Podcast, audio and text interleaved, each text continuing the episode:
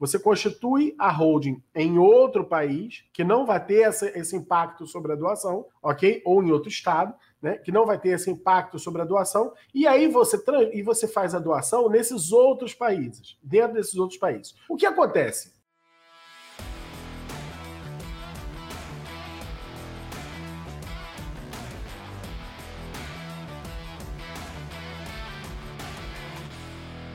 Mas é bom a gente tratar isso aqui para poder explicar para todos o que está rolando, explicar o que está acontecendo e qual o impacto disso no trabalho com o familiar, porque realmente ele é, é, é, algo bem importante que, que chama muito a, a, a nossa atenção, porque é um, uma sistemática também empregada no sistema de holding familiar. É, não são poucas as famílias que têm um volume patrimonial maior e que fazem uma opção. E vejam, vejam só uma coisa: não tem nada de ilícito nisso, né? É, no valor econômico, por exemplo, a, a, a, Procuradoria fala isso: ah, porque isso é absurdo, porque isso vai beneficiar famílias que querem, que criam é, empresas em paraísos fiscais, só para levar os bens para lá e fazer, fazer a doação lá sem pagar a doação. Sim, sim, vai fazer isso sim. E por que vai fazer isso sim? Porque é lícito fazer isso. Tá entendendo? Não é feio, gente, olha só. Não é feio pagar menos imposto, não, beleza? Não é feio. Feio é só negar, tá entendendo? E também nem é feio. É feio porque a lei diz que é feio, porque é crime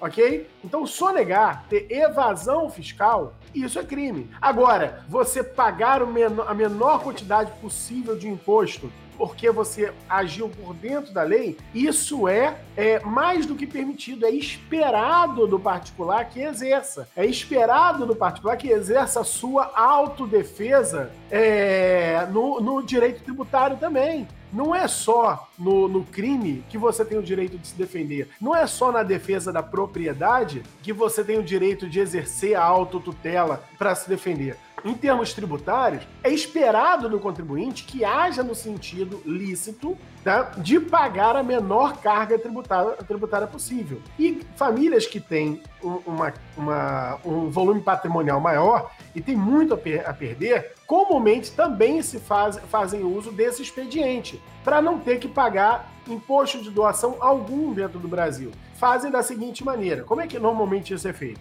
O sujeito constitui uma sociedade fora do Brasil, ok? Em outro país, uma, uma holding fora do Brasil, em outro país, e, é, e transfere para esta holding o patrimônio dele, fora do Brasil.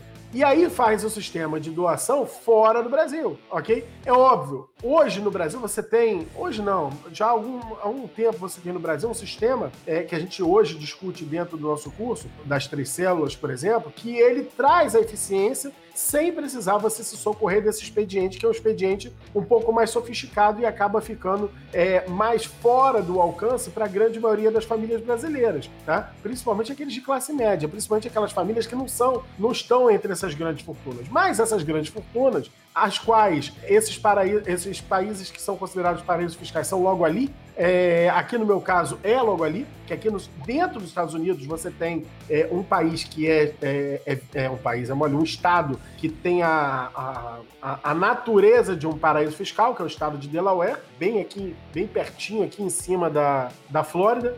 Então você, para essas famílias, isso é muito comum. Aqui, por exemplo, isso é muito comum. Então você faz uso desse expediente. Qual é o expediente? Você constitui a holding em outro país, que não vai ter essa, esse impacto sobre a doação, ok? Ou em outro estado, né? Que não vai ter esse impacto sobre a doação. E aí você, e você faz a doação nesses outros países, dentro desses outros países. O que acontece? A, a Constituição Federal do Brasil, lá no artigo 155, no artigo 155, o artigo 155 da Constituição é o que trata dos tributos estaduais. O inciso 1 é de cara o ITCMD.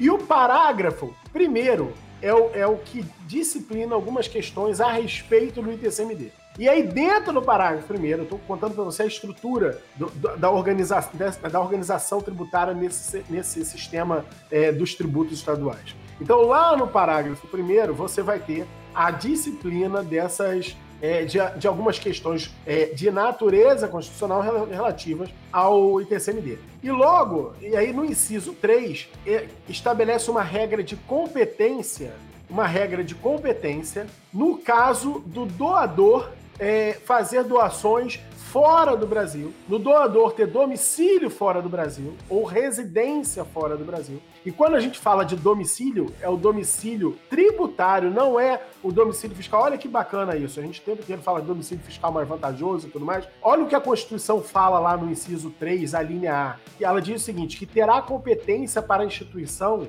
do, do ITCMD se o doador tiver domicílio ou residência. Então você vê que, as, que são dois institutos completamente diferentes, especialmente em matéria tributária. Tá? Porque em matéria tributária, o domicílio é aquele eleito pelo, pelo contribuinte. E ele pode, inclusive, eleger fora do Brasil. Fora do Brasil. Então, se eleger fora do Brasil, ou se ele residir fora do Brasil, a competência para instituir esse tributo ainda será do estado, do último estado que ele teve, teve domicílio aqui no Brasil, ou se ele tiver aquela, aquela transação vier a produzir efeitos, tá?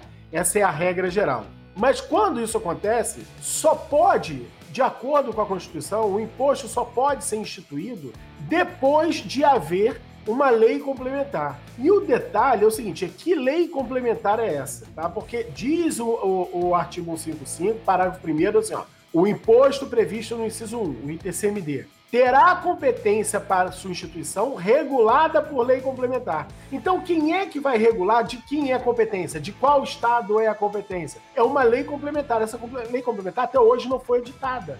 E que lei complementar é essa? A do estado do Rio de Janeiro, do estado do Amazonas, do Pará, do Rio Grande do Sul? Não. É uma lei federal. Precisa ter uma lei complementar federal para dizer o seguinte: olha, como vai funcionar a competência nesses casos?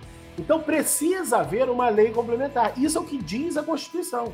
Porém, não é isso que fazem os estados. Dos 27 estados do Brasil, tá, das 27 unidades da Federação do Brasil, que inclui o Distrito Federal, 22 eh, cobram o ITCMD para doações feitas fora do Brasil. E estabelecem suas próprias leis complementares, o que precisa ser regulamentado. Então isso é o verdadeiro samba do crioulo doido. Isso não pode ou não poderia acontecer. E aí, uma dessas famílias que tinha muito a perder, mais precisamente em torno de 40 bilhões de reais, né? em torno de 40 bilhões de reais, ajuizou a ação e falou assim: não, não, eu quero, não quero pagar esse imposto, não. Pode devolver aqui esse, esse valor que chegou a ser cobrado. E aí, o que fez a, a, o, a contribuinte? Foi para a justiça. E na justiça, em primeira e segunda instância, isso foi em São Paulo, no Tribunal de Justiça de São Paulo, logrou êxito. E aí o Estado de São Paulo recorreu, chegou até o Supremo, e isso recebeu a, a, a, a de, de, de repercussão geral. Então foi erigido a condição de repercussão geral por conta de ter reflexo, claro, para todos os estados, já ainda mais nessa, nessa circunstância que 22 dos 27 estados cobram. E aí foi em novembro de 2020 que o Dias Toffoli, que é o relator do caso, proferiu o voto no sentido de dizer, olha só, vou ler para vocês a tese, a tese fixada no voto, já que é repercussão geral. É vedado aos estados e ao Distrito Federal instituir o ITCMD nas hipóteses referidas no artigo 155, parágrafo 1 inciso 3 da Constituição Federal, sem a intervenção da lei complementar exigida pelo referido dispositivo constitucional. Para mim está dizendo óbvio, tá? Para mim está dizendo óbvio. Para mim isso aqui seria de 11 a 0. 11 a 0, mas não é assim que o direito funciona, né? O direito, é, as pessoas, primeiro, é, é, é, muitas vezes no Supremo a gente vê aqui, não só no Supremo, em vários outros ambientes, até às vezes até dentro dos nossos escritórios. É, a gente vê aquela máxima lá que você leu no Príncipe, lá do Maquiavel, que ele diz o seguinte: olha, primeiro você escolhe o que você quer, depois você cria os argumentos. Lamentavelmente, a coisa funciona assim. Porque, veja só, o Alexandre de Moraes, quando proferiu o voto dele, ele divergiu, né? Ele divergiu ele divergiu e, e trouxe a, a, seguinte divergência. É, ele fala seguinte, ó, que nos termos, nos termos do artigo 24, parágrafo 3 da Constituição e do artigo 34, parágrafo 3 da DCT, quando tem inércia, inércia da União para regulamentar a incidência do ITCMD nas hipóteses previstas lá no 155, os estados e o Distrito Federal, eles adquirem competência legislativa tributária plena até a superveniente edição de lei complementar federal. Olha, isso aí vai dar, um, vai dar uma bagaça, porque veja só, imagina se o Estado do Rio de Janeiro disciplina que uh, é, ele é competente para julgar, para julgar, para recolher o tributo de todo doador no exterior cujos efeitos da doação possam recair no Rio de Janeiro. Aí o de São Paulo fala assim: não, eu quero tributar uh, sempre que o donatário tiver domicílio em São Paulo. Aí vem o estado do Pará e tributa assim: eu quero tributar sempre que o, o donatário tiver uh, residência aqui. Aí imagina só o cara reside no Pará, tem domicílio fiscal em, em, São Paulo, ok? Elegeu domicílio fiscal em São Paulo, mas os bens estão situados no Rio de Janeiro, ainda que móveis, sejam bem situados no Rio de Janeiro. Você imagina só o samba do crioulo doido. É óbvio que você precisa de uma lei complementar federal para regulamentar como vai ser essa competência tributária. Tá entendendo? Então, só que pro Alexandre de Moraes, não. Pro Alexandre de Moraes, se a União não faz, os estados vão lá e podem sentar o pau e cada um fazer o seu do jeito que achar melhor. E é óbvio, você acha, óbvio que você acha que alguém vai fazer é, da forma que, que lhe prejudica? Claro que não.